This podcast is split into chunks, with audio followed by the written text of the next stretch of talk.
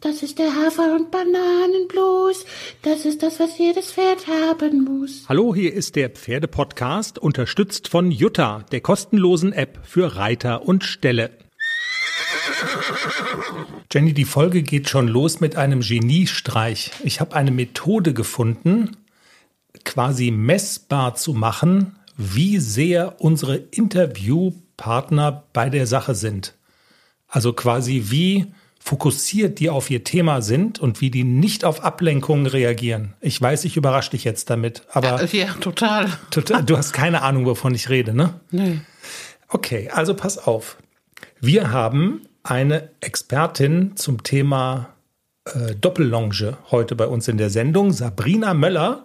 Und treue Hörerinnen und Hörer unseres Podcasts kennen sie, denn sie ist die Frau, die die weltberühmten Kutschen durch Baden-Baden fährt. Also das ist wirklich, also Baden-Baden, die Stadt ist äh, tatsächlich kein Witz, UNESCO Weltkulturerbe. Und also ich würde sagen, also ein gerüttelt Maß Anteil daran haben die Kutschen von Sabrina. Kann man das so sagen? Ja, ich glaube, das kann man so sagen. Würde ich nämlich auch sagen. Und Sabrina hat ein Buch geschrieben, vom Longensalat zur Doppellonge, weil sie sich halt mit dem Thema wirklich gut auskennt. Was kann man mit Doppellonge erreichen? Äh, für wen ist das sinnvoll?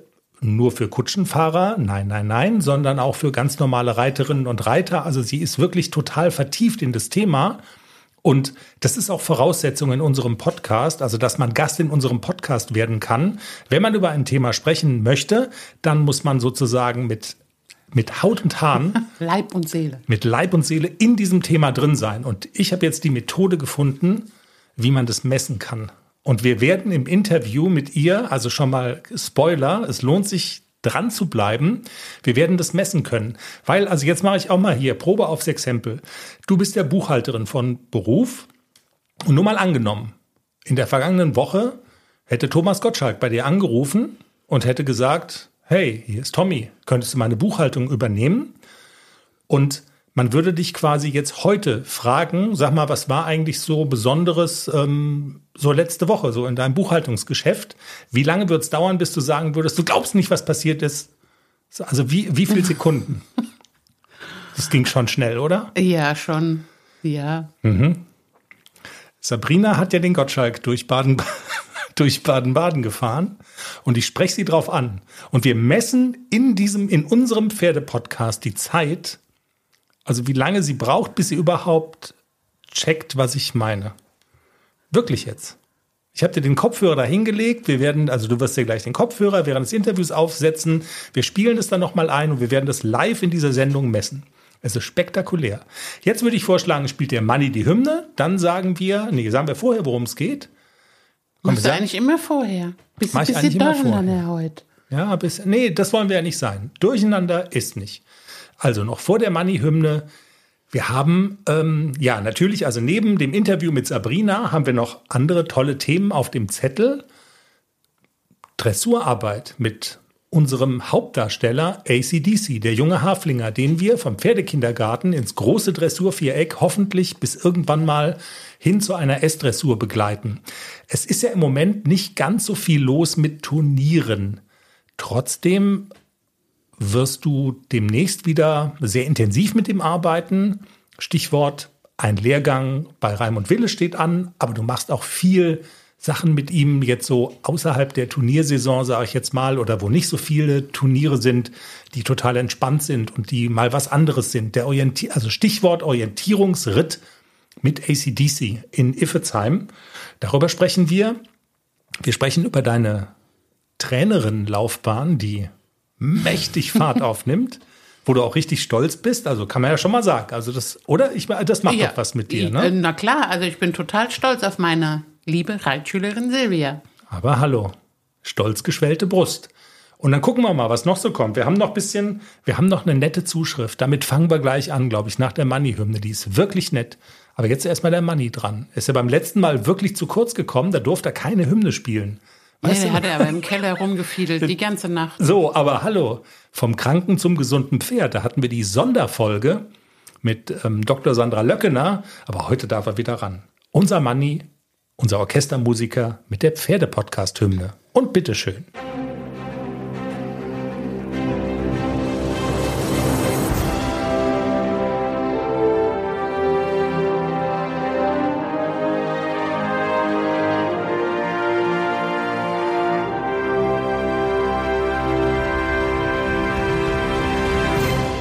Folge 244. Folgentitel, Arbeitstitel, Gottschalks Chauffeurin. Also wenn uns nicht noch was Besseres einfällt. Das ist aber voll gut. Und vor allem gibt es bestimmt Traffic. Bestimmt. Man muss ja immer so, also manchmal liegt es ja auch an der Titelauswahl. Wenn du so ein bisschen Sex im Titel hast, dann sind auch immer besonders viele Hörer. Gottschalks, am Gott, Start. Gottschalks Sexchauffeurin. Nee. Noch besser. Du bist, du bist so skrupellos, es ist schlimm. Wieso? Also echt jetzt. Meinst du das? Wir müssen das doch ausnutzen. Ach. Na Okay, klar. Wir, wir denken nochmal drüber nach. Ja, ach, der Tommy kann das schon ab.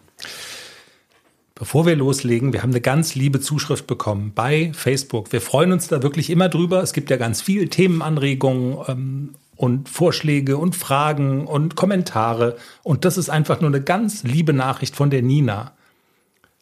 Seit ich euren Podcast höre, sehe ich Haflinger mit anderen Augen und bin mittlerweile echt begeistert von der Rasse. Und AC ist ein besonders tolles Exemplar.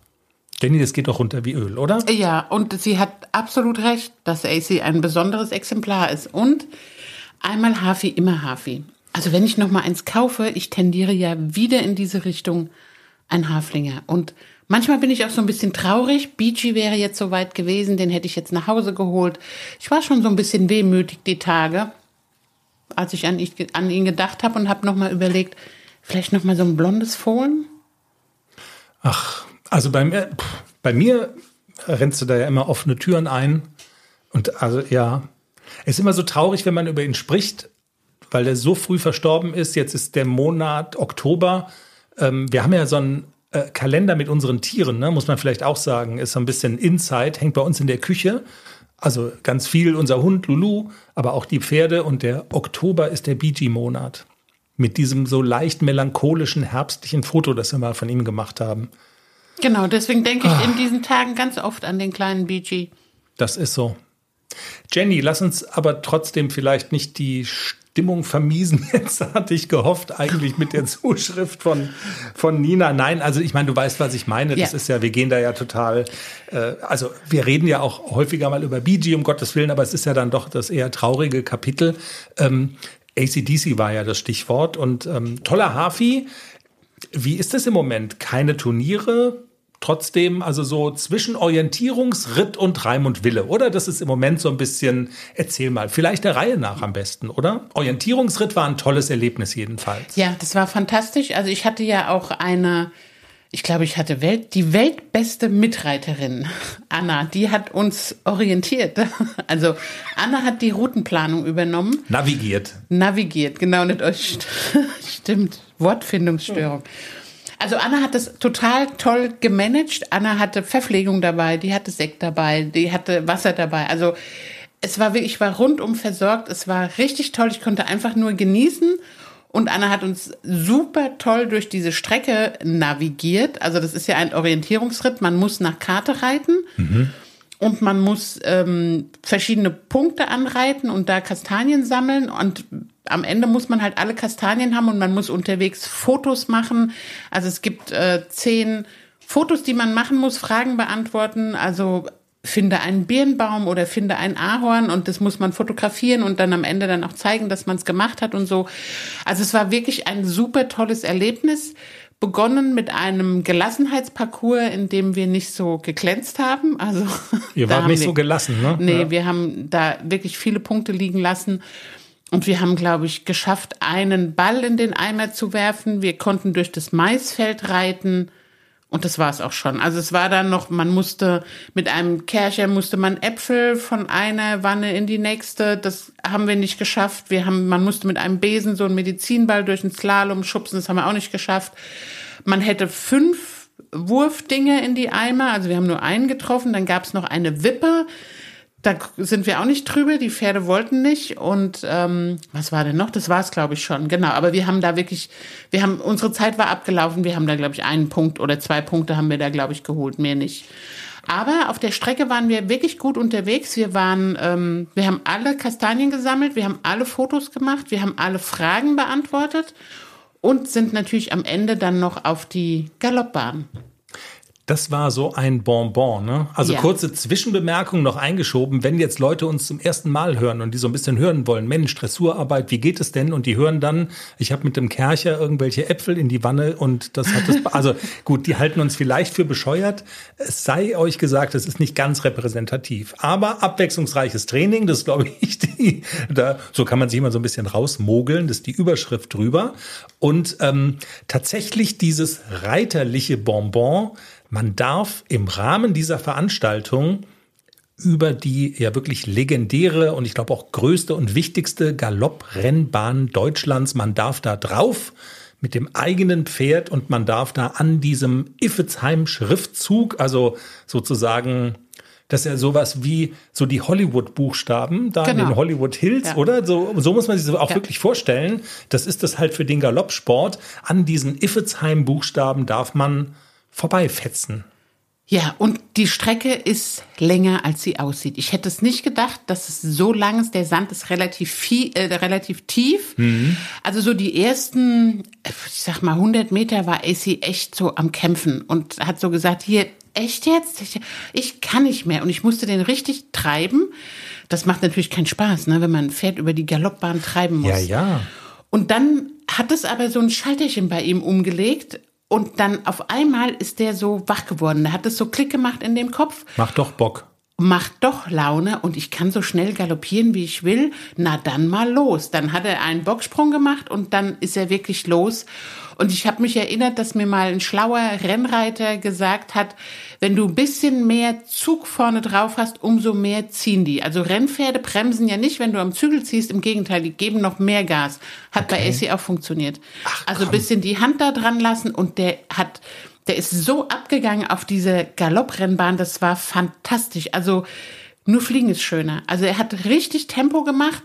Natürlich ist es auch total anstrengend. Also die, die Lungen werden, glaube ich, riesengroß und wir sind dann so das letzte Stück haben wir so ausgaloppiert, weil ich habe dann zu Anna auch gesagt, lass uns ein bisschen ausgaloppieren. Wenn man selber so 100 Meter sprintet und bleibt dann auf einmal abrupt stehen, weiß man selber, wie es einem geht, dann kann es einem auch schwindelig werden, dann kann auch so ein bisschen der Kreislauf schlapp machen. Ja. Wir haben das nicht gemacht. Wir sind die Pferde dann so das Ende der Strecke so ein bisschen ausgaloppiert, dass es nicht mehr ganz so viel Stoff ist und dass sie so ein bisschen ausschnaufen konnten und sind auch direkt, ihr standet da noch am Rand und wir haben nur so abgewunken und haben gesagt, wir bleiben jetzt nicht stehen, wir reiten sofort weiter.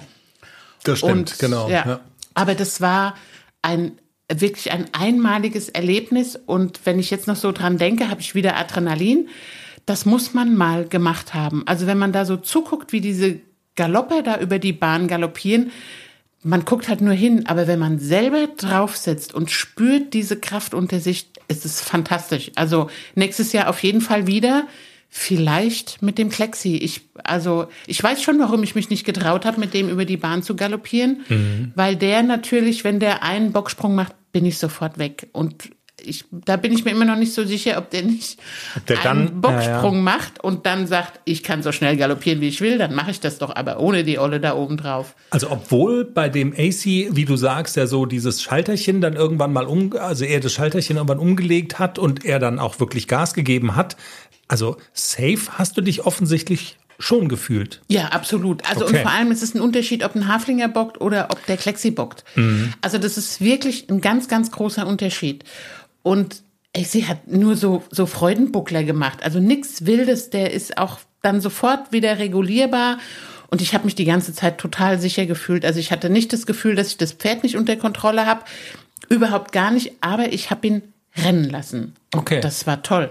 Und das hat er dann nach leichten Staranlauf, äh, Zögerlichkeiten, hat er das dann halt auch gemacht. Okay. Genau, also es hat einen Moment gedauert, bis er das verstanden hat, was wir da machen und wo wir sind. Und dann war aber wirklich so, yeah, Ja. wie geil. Also war das zweite Mal, dass du teilgenommen hattest. Wir hatten es beim letzten Mal auch tatsächlich erzählt und wo du gesagt hast, okay, mit, mit dem Klecks hast du gekniffen und du sagst, vielleicht im nächsten Jahr würdest du dich noch dann trauen. Okay, mal gucken. Aber das ist ja auch noch ein bisschen hin, kann man ja noch mal in Ruhe Ja. überlegen. Wir sind übrigens auch erkannt worden. Also wir waren nicht inkognito unterwegs, hat uns jemand angesprochen. Das ist doch der Dressurhaflinger. Das ist doch der ACDC, oder? Ja, also äh, keine Ach, Ahnung, woher uns die Person kannte. Und woran aber, sie euch erkannt und hat. Und woran? Wahrscheinlich an dem Haflinger, ja, ja, ja. Und ich fand es aber schon sehr bemerkenswert, dass man so erkannt wird, das ist doch der Dressurhaflinger. Und du gehst ins Gelände? Ja, ja, na klar. Mhm. Ah, okay, das, also das fand, das fand derjenige total interessant, dass ich mit dem Dressurhaflinger auch ins Gelände gehe und auch sowas mache. Aber abwechslungsreiches Programm und abwechslungsreiches Training. Also nicht immer nur Pirouetten drehen im Viereck. Das ist das Stichwort, ne? Genau. Habe ich schon richtig gesagt im Vorfeld. Also das ist die Überschrift und genau, dann darauf hat's. Das war sozusagen das Paradebeispiel. Ähm, ja, abwechslungsreicher geht's dann ja kaum als auf die Galopprennbahn. Ich habe es ja gesagt, viele hören unseren Podcast eben auch, um so mitzuverfolgen, wie ist der Weg zum, ähm, zum S-Dressurpferd letzten Endes. Okay, also wir lernen alle mal auf die Galopprennbahn, ohne geht's nicht. Ähm, aber können wir vielleicht, können wir vielleicht diejenigen, die so mit dem, die diesen Fokus so im Blick haben, was machen die im Dressurviereck, wie geht's da weiter? Äh, kann man denen noch was Gutes tun? Kann man denen noch was erzählen? Also immerhin die Aussicht auf einen Wille-Lehrgang, ne? Das ist mal so. Genau, also in, in 14 Tagen ist Raimund Wille wieder im Ländle und ich habe Sogar zwei Plätze, also einen für den Klecks und einen für den ACDC, also an beiden Tagen jeweils die Pferde. Mhm. Und da freue ich mich natürlich. Das ist schon immer so ein Highlight, einen Lehrgang bei Raimund Wille mitzureiten, weil ich da ganz, ganz viel mitnehmen kann. Also wirklich für beide Pferde. Und das ist ja auch eigentlich der einzige Dressurunterricht, den ich so regelmäßig habe. Deswegen ähm, finde ich das auch super großartig, dass ich da auch immer berücksichtigt werde und dass ich halt immer einen Platz kriegt, nicht immer zwei Plätze, aber dieses Mal hat es wieder geklappt, weil die guten Dressurtrainer hier unten bei uns in der Region, die sind leider ein bisschen rar. Wir haben ganz viele Springtrainer, auch gute Springtrainer, aber mhm. die Dressur kommt hier leider so ein kleines bisschen zu kurz. Deswegen bin ich immer total happy, wenn Herr Wille kommt und ich reiten kann. Du hast ja schon mal erzählt, dass du ähm, da hier eine, eine Reitschülerin bist dann in, in dem Moment, die sich auch immer ziemlich genau überlegt, was will ich denn so erreichen? Was steht denn an? Was ist so, also im Moment vielleicht auch ganz akut das Thema, wo der Schuh drückt, wo man sagt, da will man gerne so ein bisschen weiterkommen, da will man noch ein bisschen äh, irgendwie eine Schippe draufpacken. Jetzt sagst du, in 14 Tagen ist es soweit. Das ist ja auch einfach noch ein bisschen Zeit. Und da kann sich noch viel verändern. Aber also gibt es schon irgendwie so ein Thema, wo du sagst, hm, das könnte sein, dass wir uns dann in der Stunde damit gezielt beschäftigen wollen? Weil das ist ja tatsächlich immer das, was ihr macht. Ne? Also wirklich gezielt euch eine Sache vorknöpfen und da ist der Raimund Wille ja auch total ein Fan davon, so vorzugehen. Der fragt ja auch immer konkret nach, ne? Genau, also der, der fragt auch immer, was machen wir und wie weit sind wir, wie ist der Stand der Dinge und mit AC ähm, bin ich im Moment dabei, mein Protokoll aus Linkenheim abzuarbeiten, ähm, wo auch drin stand zum Beispiel Schrittarbeit verbessern. Ja, das ist so ein kleines bisschen unser, unser Problemkind, die Schrittarbeit, weil ich da, ähm, da kriege ich ihn immer nicht so wirklich vor mein Bein. Also der zackelt dann auch gerne mal an, wenn ich zu viel mache. Wenn ich zu wenig mache, dann hat er nicht genug Raumgriff. Also da bin ich noch so ein bisschen am Rumtüfteln wie ich diese Schrittarbeit verbessere. Ich gehe sehr viel raus im Schritt. Also ich lasse ihn im Gelände mit Zügelverbindung, aber ich lasse ihn schreiten und versuche auch im Gelände diese Übergänge, Mittelschritt, versammelter Schritt, starker Schritt, da klappt es besser als auf dem Viereck. Also Schrittarbeit draußen im Gelände üben ist, glaube ich, eine gute, äh, eine gute Wahl. Und woran wir auch arbeiten, an der Frische und an der Kadenz im Trab. Vor mhm. allem halt auch an, beim Schulterherein und in den Traversalen. Da wird er schon ein kleines bisschen flach manchmal. Also da, da fehlt ihm dann auch noch so ein bisschen die Tragkraft und da kommt das Genick nicht so ganz hoch. Der Brustkorb muss ein bisschen höher.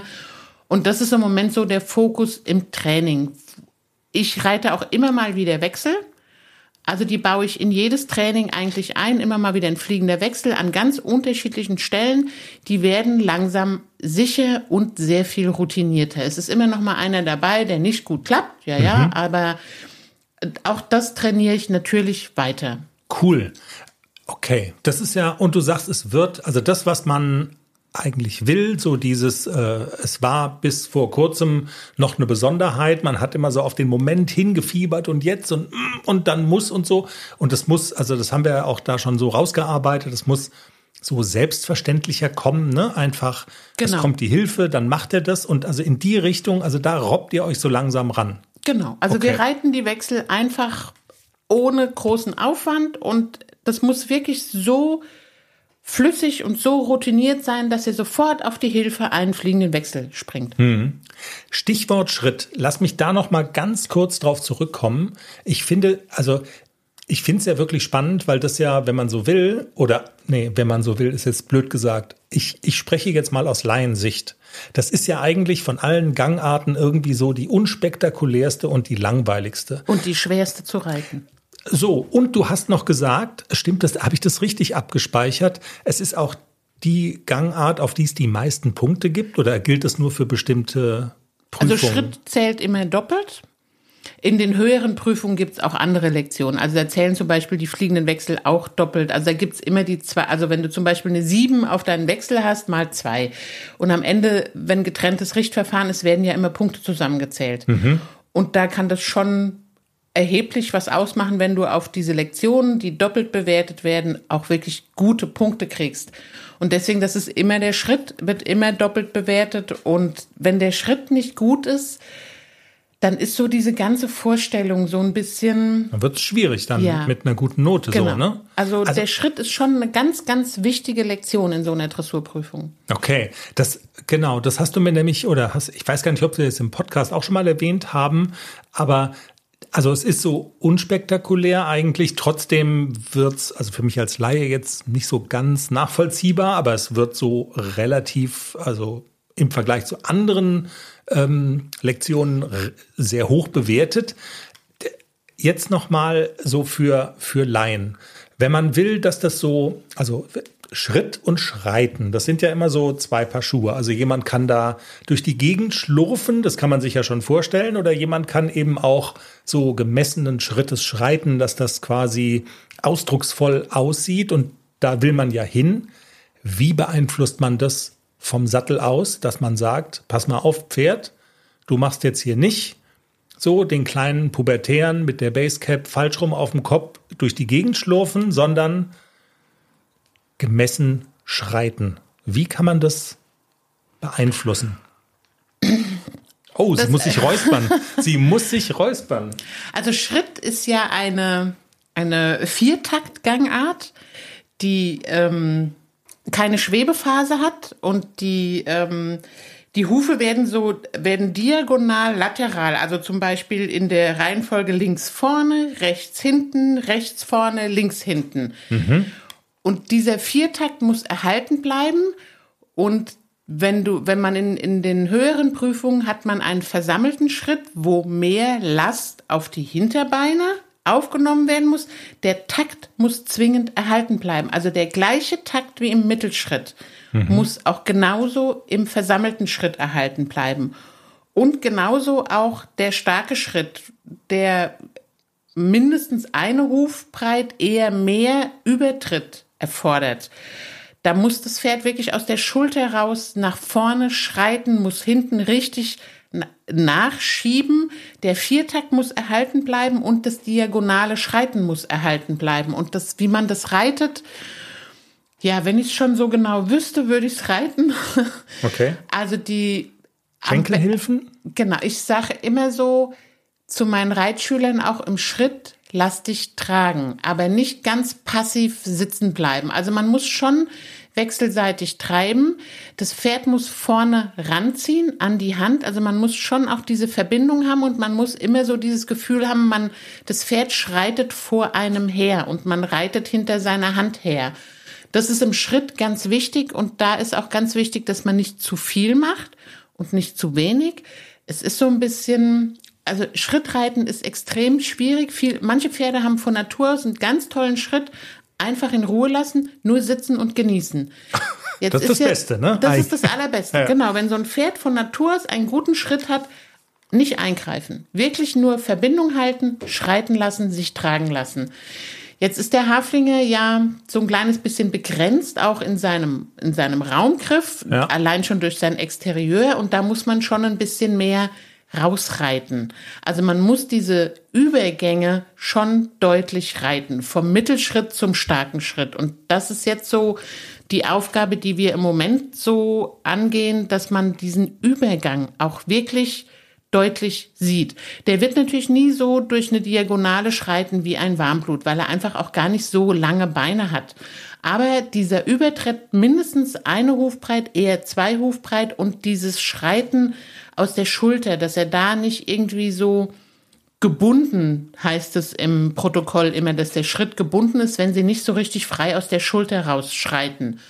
Und daran arbeiten wir jetzt, dass es wirklich ein sauberer Viertakt schreitend an die Hand durch den Körper. Schwierige Lektion. Ich war ja jetzt beim Zahnarzt bei der Zahnreinigung, ne? Und da hat die, die, die das gemacht hat, da hat die auch gesagt, es wäre alles okay, aber diagonal lateral, da war es nicht ganz so gut. Jetzt schmeiß ich gleich noch meinen Der- Wein um. Upsi. Jenny, können wir einen Strich unter ACDC ziehen? Und also bevor wir jetzt auf deine Trainerkarriere kommen, gibt es noch irgendwas zu Klecks zu sagen? Ist er wieder auf die Nase gefallen? Was macht die, was macht die tiefe Fleischwunde? Wie ist er so? Ist alles gut? Ja, es ist alles gut. Es gab zum Glück keinen Einschuss. Ich habe es direkt mit der Zaubersalbe versorgt. Und alles gut. Also er lahmt nicht. Es ist auch nichts passiert. Es gab keine Entzündung oder so. Das Bein war nicht dick. Und er ist, ja, also im Moment arbeitet er ganz gut mit. Muss ich wirklich sagen. Also im Moment macht er auch wirklich viel Spaß zu reiten. Wir sind jetzt gerade auch so ein bisschen dabei, ihn auch so ein kleines bisschen mehr auf die Hinterhand zu setzen und so ein bisschen mehr daran zu arbeiten, dass er den, den Schub und die, die Tragkraft entwickelt. Ist bei ihm wirklich schwierig, weil er, weil er so ein kleines bisschen träger ist als ACDC. Also den, dem kann ich auch mit der Gerte mal so auf die Gruppe antippen. AC ist dann sofort explosiv und dann hebt er sofort die Hinterbeine an. Klecks ist das eigentlich egal. Ja, was macht die da mit der Gerte? Lass die mal machen. Ne? Also der, Okay. der ist halt dann schon so ein kleines bisschen ignoranter als AC. Aber ich bin konsequent. Ich habe immer Nicole im Ohr. Reite den konsequent. Wenn der nicht sofort angaloppiert, nochmal machen, nochmal machen, nochmal machen, Der- bis der prompt reagiert aufs Bein. Und das halte ich wirklich durch. Und das hilft auch. Also das war wirklich ein goldener Tipp von Nicole. Mach's immer wieder so lange, bis er kotzt und bis er es macht. Der Pappelhof-Drill aus Hessen wirkt noch nach. Also ja. das waren ja nur so ein paar Tage, aber das war wirklich so. Ich habe Nicole gesehen auf dem Pferd und hab, bei mir hat es dann auch so ein bisschen Klick gemacht, wo ich so gedacht habe, ja, wieso packe ich den eigentlich nicht an? Ich habe den immer so ein bisschen, ich saß immer so ein bisschen auf den Oberschenkeln und immer so bereit für ein, eine Bockeinlage oder ein, äh, keine Ahnung, das Pferd wird wild. Er wird gar nicht wild, aber ich muss ihn wirklich konsequent reiten und ich muss ihn auch anpacken, sonst läuft er nicht. Jenny, wäre eine Trainerinnenkarriere denkbar, wenn du irgendwann aus welchen Gründen auch immer mal nicht mehr reiten kannst oder magst oder parallel? Ich meine, parallel machst du es ja jetzt schon so ein bisschen. Du hast immer gesagt, nee, darf man das, wie offen darf man das kommunizieren? Dass du das eigentlich, dass du das eigentlich, also dass du da eigentlich gar keine große Lust drauf hast. Das kann man eigentlich schon sagen, oder? Ja. Du willst nicht anderen Leuten Reiten beibringen, sondern eigentlich ist deine Mission, du willst gerne Ich will lieber selber reiten. selber reiten. Genau. Genau.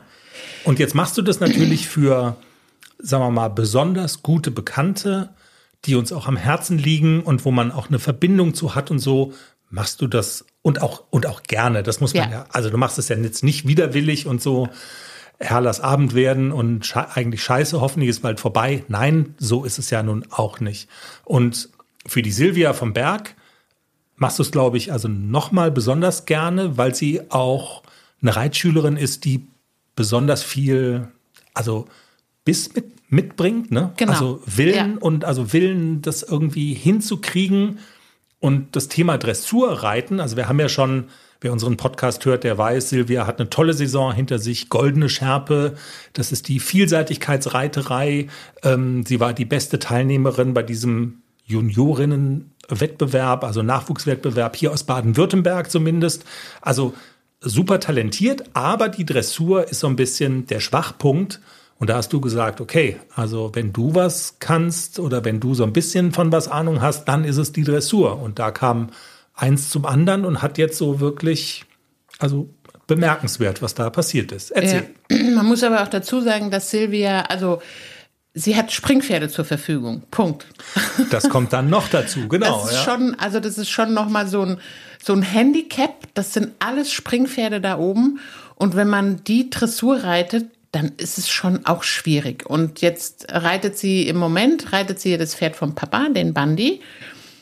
Der ist auch schwierig. Also das ist so ein Pferd, was gerne so ein bisschen klemmt und ein bisschen, oh nee, will ich nicht. Und der lässt nicht los und der lässt sich nicht biegen. Und der, der ist halt ein echtes Springpferd. Ne? Der springt über jeden Sprung. Früher auch schon mit dem Papa, mit dem Günther und jetzt eben mit der Silvia. Mhm. Aber der ist auch im Parcours nicht ganz ganz einfach zu handeln. Also der wird schon mal stark. Und deswegen hat Silvia meinen größten Respekt, dass sie diesen, dieses Pferd so durch diese Adressur reiten konnte. Also wir haben auch viel daran gearbeitet, den ein kleines bisschen geschmeidiger zu machen. Also wir haben angefangen mit dem Dressurtraining, da hat er sich bei jedem Übergang Trab-Galopp rausgehoben. Also dieses Pferd konnte nicht in Anlehnung angaloppieren und mal so ein bisschen sich auf den, auf den, auf den Arsch setzen und mal ein bisschen so die Hinterbeine beischieben. Das konnte der nicht. Dieses regelmäßige Training hat dem jetzt wirklich sehr gut getan und Silvia ist natürlich Feuer und Flamme, die ist sehr bei der Sache und eine Besonderheit, wenn man Silvia, wenn man mit Silvia abreitet beim Turnier und sagt ihr beim Abreiten, mach das so, das machst du so, das machst du so und dann hat die in, in der Prüfung hat die Nerven und die weiß das und die reitet das. Also das ist wirklich fantastisch, dass die, dass die genau weiß, jetzt kommt Angaloppieren bei H, jetzt kommt dies, da muss ich das machen, dann muss ich, da hat Jenny gesagt, soll ich ein bisschen Schulter hereindenken zum Angaloppieren, da muss ich ein bisschen nach außen stellen, dass er nicht so sich verwirft. Und das macht die einfach alles. Das ja. reitet die. Und ich sehe das, wenn ich in der Prüfung zugucke, sehe ich, dass sie genau das reitet, was ich ihr sage. Und das ist toll. Das ist super toll, da bin ich nicht, dann habe ich auch Spaß. Also das ist halt auch so ein, wenn man so unten steht und zuguckt und hat das Mädel trainiert und hat dann gesagt, du musst es so und so reiten und sie macht es und es funktioniert. Das ist natürlich ein toller Erfolg auch für mich und ich mache mich total stolz, dass sie jetzt mit dem Bandi heute die zweite A-Platzierung geholt hat in einer Dressurreiter A, vierter Platz, sensationell, also wirklich super wow. gut. Ja. Und es war in der Halle, in der Halle ist Bandi nicht so, nicht so gut zu reiten wie draußen. Das hat man beim Abreiten schon gemerkt. Da sagt er so, da habe ich eigentlich keinen Bock drauf. Hier können wir nach Hause fahren. Aber Silvia hat es super im Griff und war auch wieder, also sie ist ganz Profi, wenn sie in diese Prüfung reitet. Ne? Das muss man wirklich sagen, die hat wirklich Nerven. Und die äh, erste A-Platzierung, also heute zweite A-Platzierung. Die erste A-Platzierung in der letzten Woche war, also das war die Woche, wo wir quasi nicht so ausführlich drüber reden konnten, wegen vom Kranken zum gesunden Pferd, äh, Dr. Sandra Löckener und so, ähm, weil diese A-Platzierung in der vergangenen Woche war sozusagen ein Puzzleteil, das dazu geführt hat, dass Silvia Juniorinnenmeisterin hier geworden ist vom Ortenauer Reiterring. Und das ist natürlich auch mal so eine Ansage, ne? Also ja. muss man schon sagen. Also kombinierte ja. Prüfung, ein A-Springen, eine A-Dressur, das A-Springen, Stilspringen erst, dann mit Qualifikation zum Stechen und sie hat beide Springen gewonnen, das Stilspringen mit 8,2 und das Stechen war sie die schnellste, also wirklich auf ganzer Linie überzeugt und zu Recht gewonnen. Also wirklich super gut. Genau. Und aber ohne die Dressur wären solche Erfolge halt dann auch nicht möglich. Vielleicht nach wie vor oder ganz bestimmt auch das nicht äh, geliebteste Kind von Silvia, was es da so gibt. Aber es gehört dann in so einem Fall, wenn man dann Meisterin werden will, dann gehört es halt dann dazu und dann muss man sich damit auseinandersetzen. Und auch in der Vielseitigkeitsreiterei ist es ja ein ein Teil des Ganzen halt. Ne? Genau. Und ja. man, man muss auch sagen, also diese Dressurarbeit, die wir jetzt gerade mit dem Bandi machen, das zahlt auch auf das Springkonto ein. Mhm. Gerade letzte Woche in Offenburg ähm, ist er wirklich super durchlässig durch den Parcours galoppiert. Man kennt ihn eigentlich eher so ein kleines bisschen Ja, der, der hält sich immer so ein kleines bisschen fest. Der ist nicht so, dass er loslässt. Also es ist ein schwieriges Pferd zu reiten.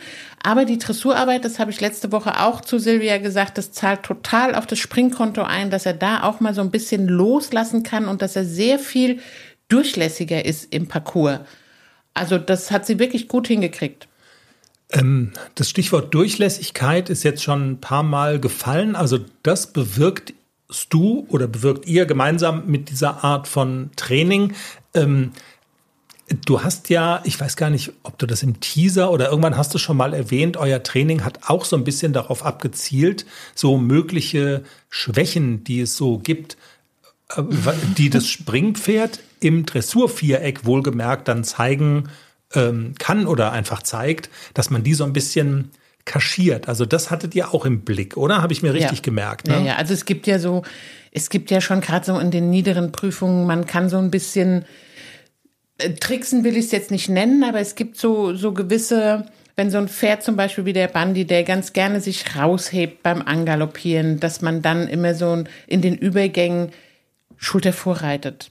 Also mhm. das funktioniert immer, dass die Pferde dann nicht auf die Vorhand fallen im Übergang. Wenn man wirklich so kurz vorm Übergang bisschen Schulter vorreitet und dann fallen die nicht vorne runter, sondern nehmen hinten die Last auf.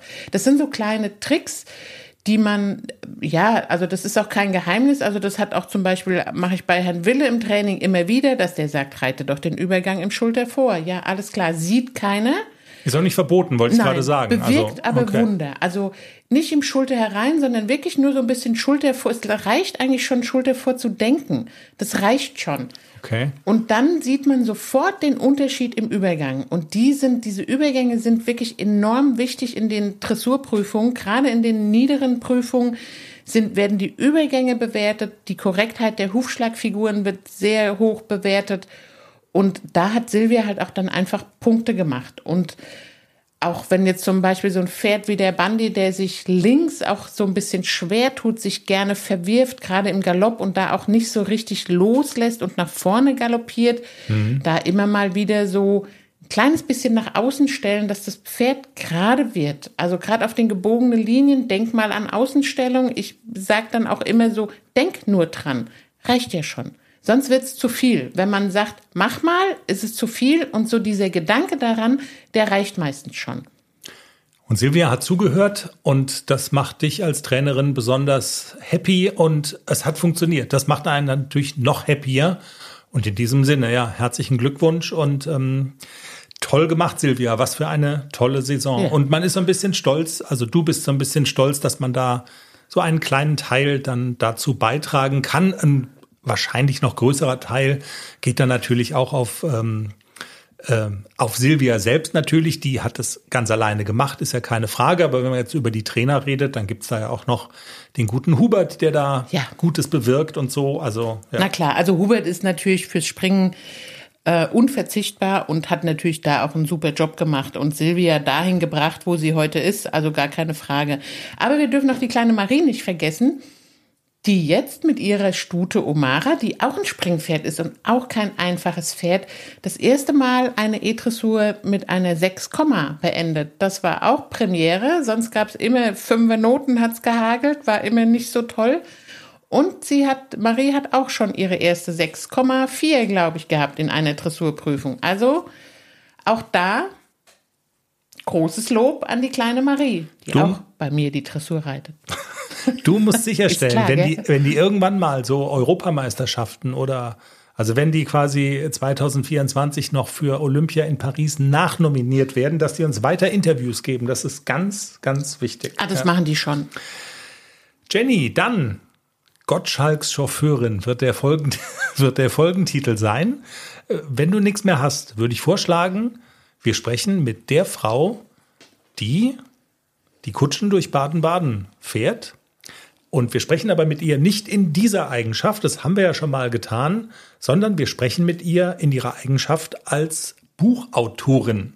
Und die, wir haben ja am Anfang der Folge versprochen, Jenny, du wirst dir jetzt den Kopfhörer aufsetzen und wir werden da so einen kleinen Trenner reinhauen, wenn die Stelle kommt, die beweist, wie vertieft Sabrina in das Thema Doppellonge ist und wie sie quasi sich durch nichts und niemanden ablenken lässt davon, noch nicht mal durch Thomas Gottschalk.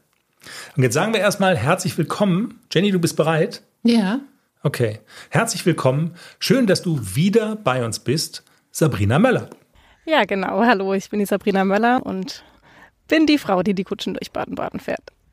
Als wir schon mal gesprochen hatten, das war ja ein ganz äh, blöder Anlass eigentlich. Ähm, heute ist es viel toller, muss man dazu sagen, weil wir sprechen mit dir als Buchautorin. Als wir das letzte Mal gesprochen hatten, das war während der Corona-Zeit. Touristen sind ausgeblieben. Schwere Zeit auch für jemand, der eigentlich beruflich Touristen mit Kutschen durch Baden-Baden fährt. Mittlerweile ist Corona zum Glück, äh, haben wir hinter uns gelassen. Und wenn ich deinen Social-Media-Account richtig verfolgt habe, ich glaube, du hast mittlerweile auch den berühmtesten Bürger der Stadt durch Baden-Baden gefahren. Äh. Jenny, hast es gehört? Ja. Das war, das war genau die Stelle. So, jetzt nochmal zum Mitschreiben. Ich, ich spiele das jetzt nochmal vor. Ja? Also unsere Interviewgäste sind so vertieft in ihr Thema, dass sie quasi sich durch nichts und niemanden ablenken lassen. Und wir hatten es am Anfang der Folge davon, Jenny. Wenn du als Buchhalterin in der vergangenen Woche Thomas Gottschalk als neuen Kunden bekommen hättest, also und man würde dich jetzt darauf ansprechen, dann würdest du reagieren sofort einfach, ne? Du würdest sagen, ja, voll, voll krass. Ähm, wer ist der neue Kunde? Thomas Gottschalk. Ja. So, und jetzt wollen wir noch mal, Achtung, Sabrina Möller. Ich glaube, du hast mittlerweile auch den berühmtesten Bürger der Stadt durch Baden-Baden gefahren. Ist das nicht so? Oder ist nicht Thomas Gottschalk der berühmteste Bürger der Stadt? Ähm, ja, ich habe Thomas Gottschalk gefahren. So, nochmal zum Mitschreiben hier. Hier die Pause. Achtung, um, um die Pause geht's. Achtung, Achtung, Moment nochmal. Baden-Baden gefahren. Äh. So, ist das nicht und, so? Oder so, ist nicht Thomas? Und, und bis zu dem, also bis zu dem Ende des äh, ja, also bis zu dem Ende des, äh, ich habe es nachgemessen, sind es also mehr als zwei Sekunden. Und das Ding, also jede Wette, die Pause wäre noch länger geworden, wenn ich ja, weil ich habe ja sofort eingegriffen, weißt du, weil ich wollte ja diese Pause nicht zu lang werden lassen. Ich habe gesagt, naja, aber äh, der berühmteste Bürger der Stadt ist doch Thomas Gottschalk, habe ich doch richtig gesehen. Äh, ja, ja. Naja, also länger als zwei Sekunden und was soll ich sagen? Sabrina ist im Doppellongen-Game. Das wollten wir nur an der Stelle schnell eingehäkelt haben. Und jetzt geht's weiter mit dem Interview. Wenn ich deinen Social-Media-Account richtig verfolgt habe, ich glaube, du hast mittlerweile auch den berühmtesten Bürger der Stadt durch Baden-Baden gefahren. Äh. Ist das nicht so? Oder ist nicht Thomas Gottschalk der berühmteste Bürger der Stadt? Ähm, ja, ich habe Thomas Gottschalk gefahren äh, mit Familie an einem regnerischen Tag mit geschlossenem Verdeck. Genau. Ja, und ähm, Corona ist vorbei, es sind wieder Touristen da sodass das alles wieder besser läuft. Und ja, nebenbei ist ein Buch entstanden. Ich wollte gerade sagen, alles klar, du baust jetzt die Brücke hin zum eigentlichen Thema. Jetzt ist mal Schluss mit irgendwie äh, berühmte Menschen durch die Stadt fahren. Du hast tatsächlich ein Buch geschrieben. Ich hab's auch dabei.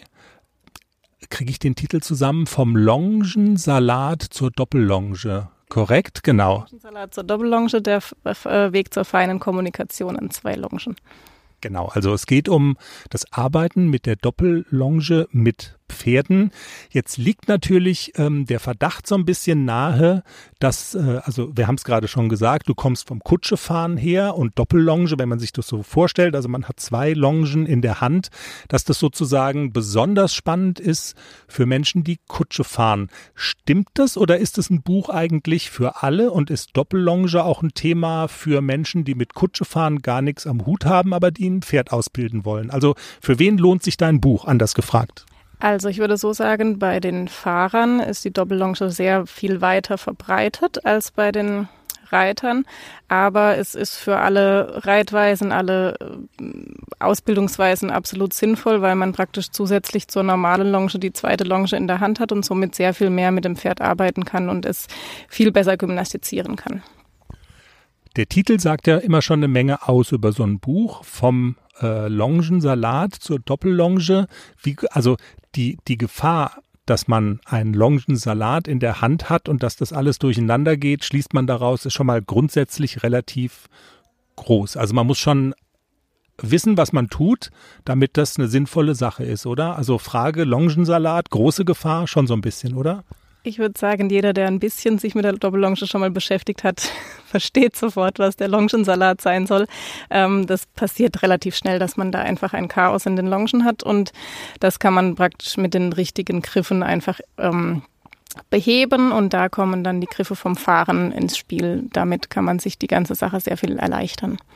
Also ich habe schon mal so ein bisschen durchgeblättert heute durch das Buch. Es ist wirklich total detailreich. Es ist mit vielen Abbildungen. Es ist wirklich Schritt für Schritt erklärt, wie das, was du gerade beschrieben hast, wie jeder einzelne Handgriff geht und so weiter. Lass mich noch mal einen Schritt zurückgehen. So Stichwort ähm, Longensalatgefahr. Würdest du sagen, es gibt sowas wie sagen wir mal so Mindestvoraussetzungen, ein Mindeststand, auf dem sowohl der Reiter als auch das Pferd sein sollten, dass man sagt, okay, ab diesem Punkt macht Doppellonge Sinn? Da sind wir wieder beim Eingangssatz, äh, der mein Buch praktisch in der Einleitung äh, beschrieben hat. Es kommt darauf an, welches Pferd longiert wird, wenn es jetzt darum geht, was ein Mensch können muss. Mhm. Wenn das Pferd noch relativ am Anfang seiner Ausbildung steht, ist es für den Menschen wesentlich schwieriger, das Pferd an der Doppellonge zu longieren, wie wenn das einfach ein weit ausgebildetes Pferd ist. Und genauso umgekehrt, wenn ein Longenführer sehr gut ausgebildet ist, kann er ein Pferd sehr viel früher an eine Doppellonge nehmen, wie jemand, der das noch nicht so gut kann. Sodass das einfach drauf ankommt, ähm, wer miteinander arbeitet. Also es kommt, wenn ich dich richtig verstehe, auch ganz stark auf das Zusammenspiel von Mensch und Pferd an. Also ein äh, super gut ausgebildetes Pferd kann vieles rausreißen, sage ich jetzt mal so salopp gesprochen und ähm, eben auch ein, also auch auf den Ausbildungsstand des Menschen kommt es eben an. Macht es grundsätzlich, wenn wir über Arbeit mit der Longe reden, macht es grundsätzlich Sinn, erstmal mit einer Longe anzufangen? Würdest du das sagen? Ist es so ein Schritt dorthin? Also ich arbeite meine Pferde relativ schnell an der Doppellonge, aber es ist sehr, sehr sinnvoll, dass der Mensch als Longenführer sehr viel über die Körpersprache schon weiß. Also dass er weiß, wo er sich im Raum zum Pferd im Verhältnis bewegen soll, wie er mit seiner Energie arbeitet und so weiter. Und das ist sicherlich an der einfachen Longe einfacher zu üben wie an der Doppellonge. Okay, also üben an der einfachen Longe würdest du sagen, ist schon sinnvoll erstmal, aber du hast auch gesagt, du arbeitest deine Pferde dann relativ schnell an der Doppellonge. Kommen wir doch vielleicht noch mal zu den Möglichkeiten, die so eine Ausbildung mit der Doppellonge bietet. Ähm, und vielleicht, wenn man das auch mal in den Vergleich setzt zur einfachen Longe, das wird ja wahrscheinlich auch viele interessieren. Was ist der Vorteil von der Doppellonge gegenüber der einfachen Longe? Also wie viel größer wird die Bandbreite an Möglichkeiten, die ich da so habe? Also durch die zweite Longe habe ich einfach die Möglichkeit, das Pferd vom Boden zu arbeiten, an für sich wie vom Sattel aus. Also ich kann sämtliche Lektionen an der Doppellonge erarbeiten, die ich auch unterm Sattel ähm, arbeiten kann. Durch diese äußere Longe habe ich einfach eine Verbindung zu außen und kann damit ja sehr viel mehr erreichen wie mit der einfachen Longe dann. Du hast gerade gesagt, also man kann im Prinzip alles das arbeiten, was man auch aus dem Sattel arbeiten könnte. Was sind die Gründe dafür, dass man es nicht aus dem Sattel tut, sondern dass man sich dann quasi der Doppellonge bedient? Ist es sozusagen was für faule Reiter, jetzt mal so salopp gesprochen, oder äh, so könnte man es ja lesen? Nee, ist natürlich nicht so, aber ähm, also warum ist es sinnvoll sozusagen, also dieser, dieses also ich sag mal so, Reiter, die reiten, also man könnte ja hergehen und sagen, ich reite mein Pferd immer und kann es dann auch ausbilden. Was sind die Vorteile, wenn man dann sagt, oder was sind Gründe möglicherweise, ne, dass man sagt, okay, man nimmt dann aber lieber die Doppellonge? Also da gibt es viele Gründe, zum Beispiel meinetwegen der Sattel passt gerade nicht oder das Pferd hat ein akutes Problem mit dem Rücken. Es geht in der Richtung myofasziale Dysfunktion und es sollte keinen äh, nicht so häufigen Reiter drauf sitzen haben.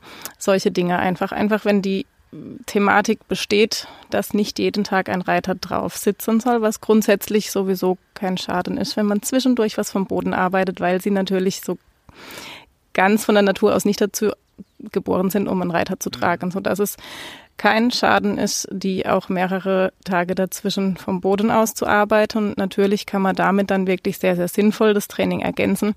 Oder eben auch, wenn ja aus irgendwelchen Gründen der Sattel ausfällt, solche Sachen, dann kann man einfach mhm. den Trainingszustand erhalten damit oder auch noch verbessern.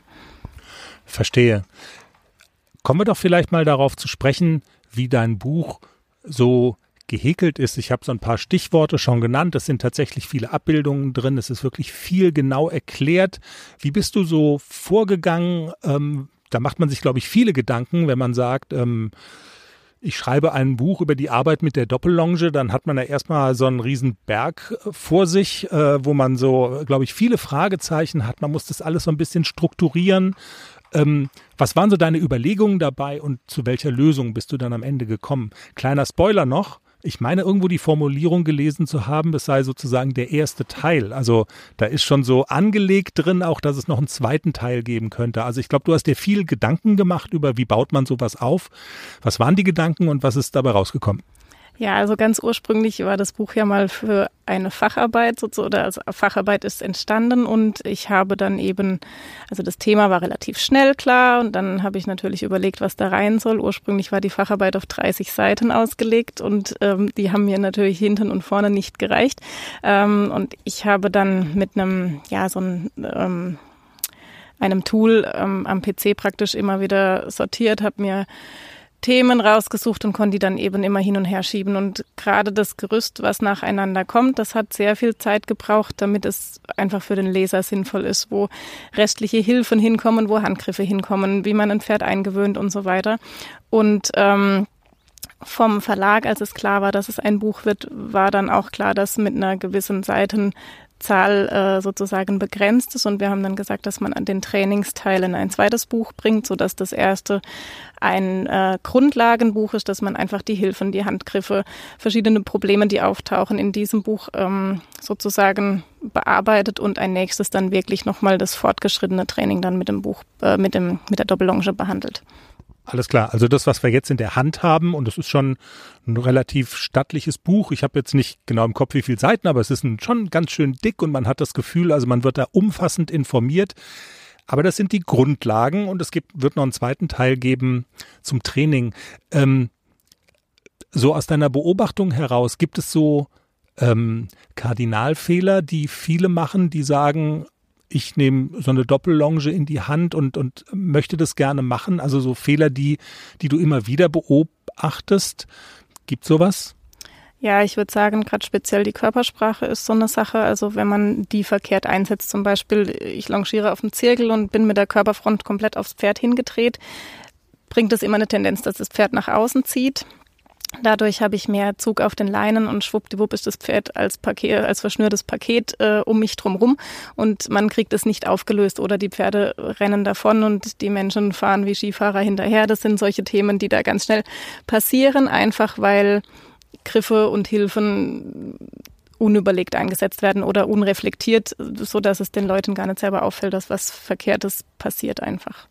Also ich habe auch den Eindruck gewonnen, dass, ähm, und gerade wenn du jetzt beschreibst, was da so passieren kann, so, also Stichwort Skifahrer, man kann sich gut vorstellen oder man wird durch die, durch die Leinen da eingewickelt. Ähm, also man kommt so gedanklich schnell dahin, so, up, sowas kann passieren. Und ich hatte auch tatsächlich, äh, also finde ich spannend, dass du das erzählst. Und ich glaube, es ist e-, enorm sinnvoll, sich da so ein bisschen Grundlagen drauf zu schaffen.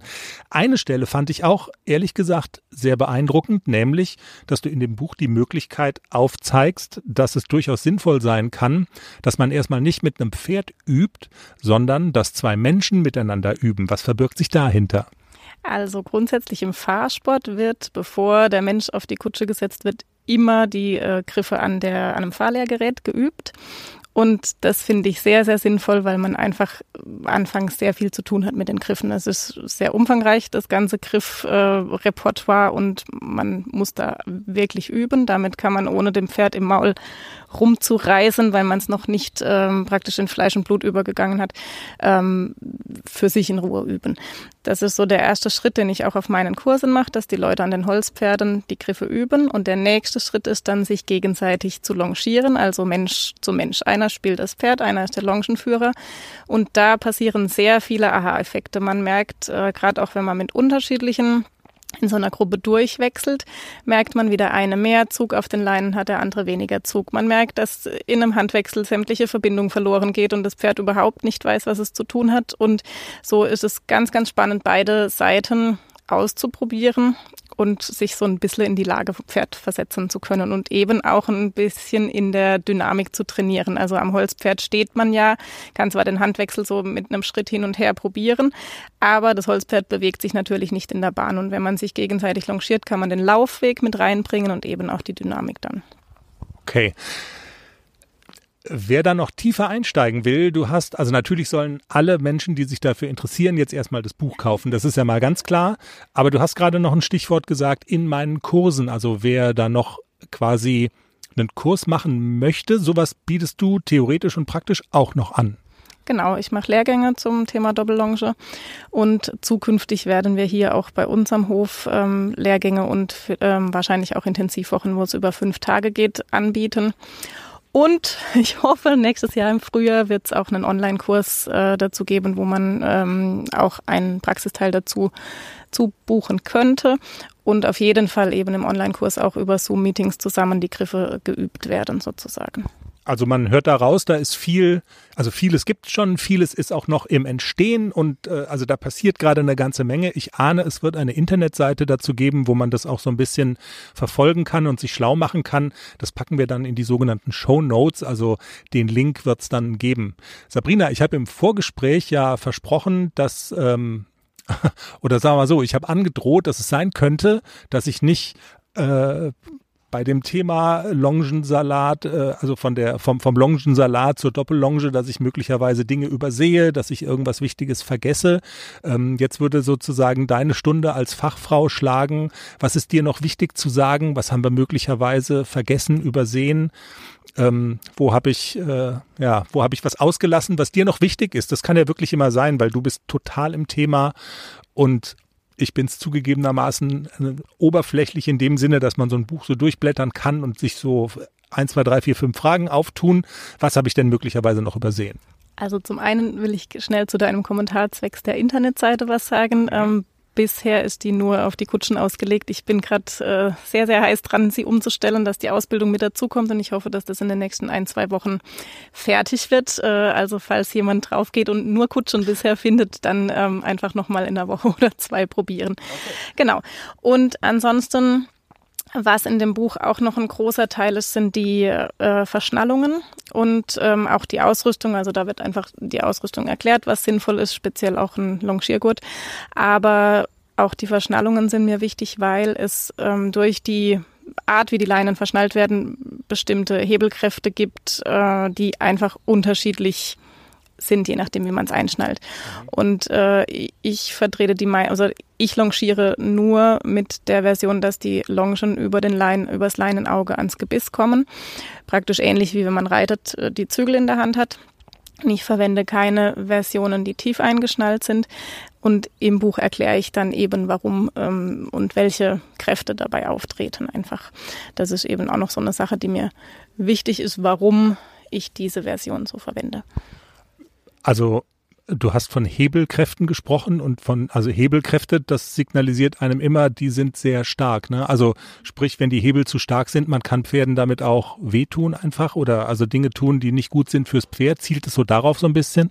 Ja, man sieht äh, in den Reithallen und Plätzen immer mal wieder zum Beispiel Verschnallungen, die vom Gurt durchs Gebiss wieder an den Gurt führen und eigentlich ist es dann wie wenn man am puren Schlaufzügel longieren würde, nur nach, dass eben zusätzlich die Fliehkraft nach außen noch dazu kommt, beziehungsweise wenn das Pferd beschleunigt, wird einfach alles zusammengezogen und durch die Reibung in den Leinenaugen, im Gebiss und so weiter löst sich das sehr, sehr schlecht, sodass die einfach schön verschnürt vor sich hinlaufen. Und wenn das Pferd einen Charakter hat, dass es einfach das aushält, sieht es vielleicht für manches Auge erstmal wunderbar aus, Kopf ist unten, Hals ist rund und Pferd läuft vor sich hin, aber das ist eben genau das, was man eigentlich nicht haben möchte, dass es einfach zusammengeschnürt ist. Es ist keine, keine ähm, reelle Haltung so. Genau. Und aus dem Grund gibt es da einige Erklärungen zu den Verschnallungen dazu. Super. Sabrina, wenn du auch zufrieden wärst, ähm, ich, dann würde ich dir ganz herzlich für das Gespräch danken. Also ich finde, wir haben eine Menge erfahren. Es ist immer so ein bisschen die Krux in so einem Interview, kann man nie wirklich alles erzählen und so ein bisschen Lust machen aufs Buch. Äh, also, also es wäre schlimm, wenn wir jetzt quasi alles das hätten erschlagen können, was in dem Buch steht. Ähm, also in diesem Sinne, wenn du nichts mehr hast, dann sage ich vielen Dank und viel Erfolg weiterhin. Vielen Dank, dass ich hier sein durfte und ja, schönen Tag noch. Sabrina Möller im Pferdepodcast Interview. Alle Infos zum Buch bei uns auf der Homepage derpferdepodcast.com. Gerne mal vorbeisurfen. Und ähm, ja, wir können das nur wärmstens, wärmstens empfehlen. Vom Longensalat zur Doppellonge.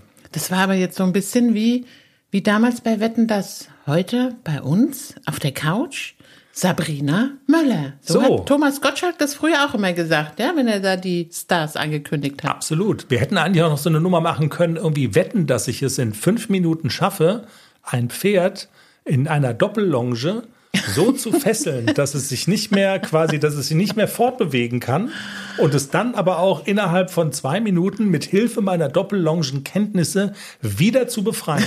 Top, die Wette gilt.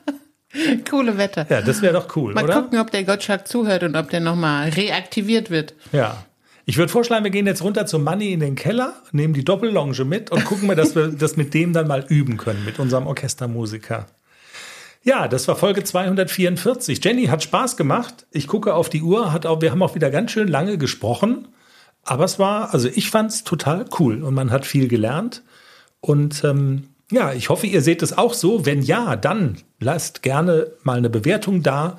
Ähm, wenn nicht, dann gerne Anregungen und äh, Verbesserungsvorschläge. Alles her damit. Wir freuen uns über alles, was da kommt. Und wir bedanken uns fürs Zuhören. Vielleicht noch Folgentitel? Hm? Wetten, dass ich dich fesseln kann? ich glaube, Gottschalk zieht einfach mehr. Okay. Wir denken noch mal drauf rum. In diesem Sinne, Habt eine pferdige Zeit. Macht's gut, bis zum nächsten Mal. Tschüss.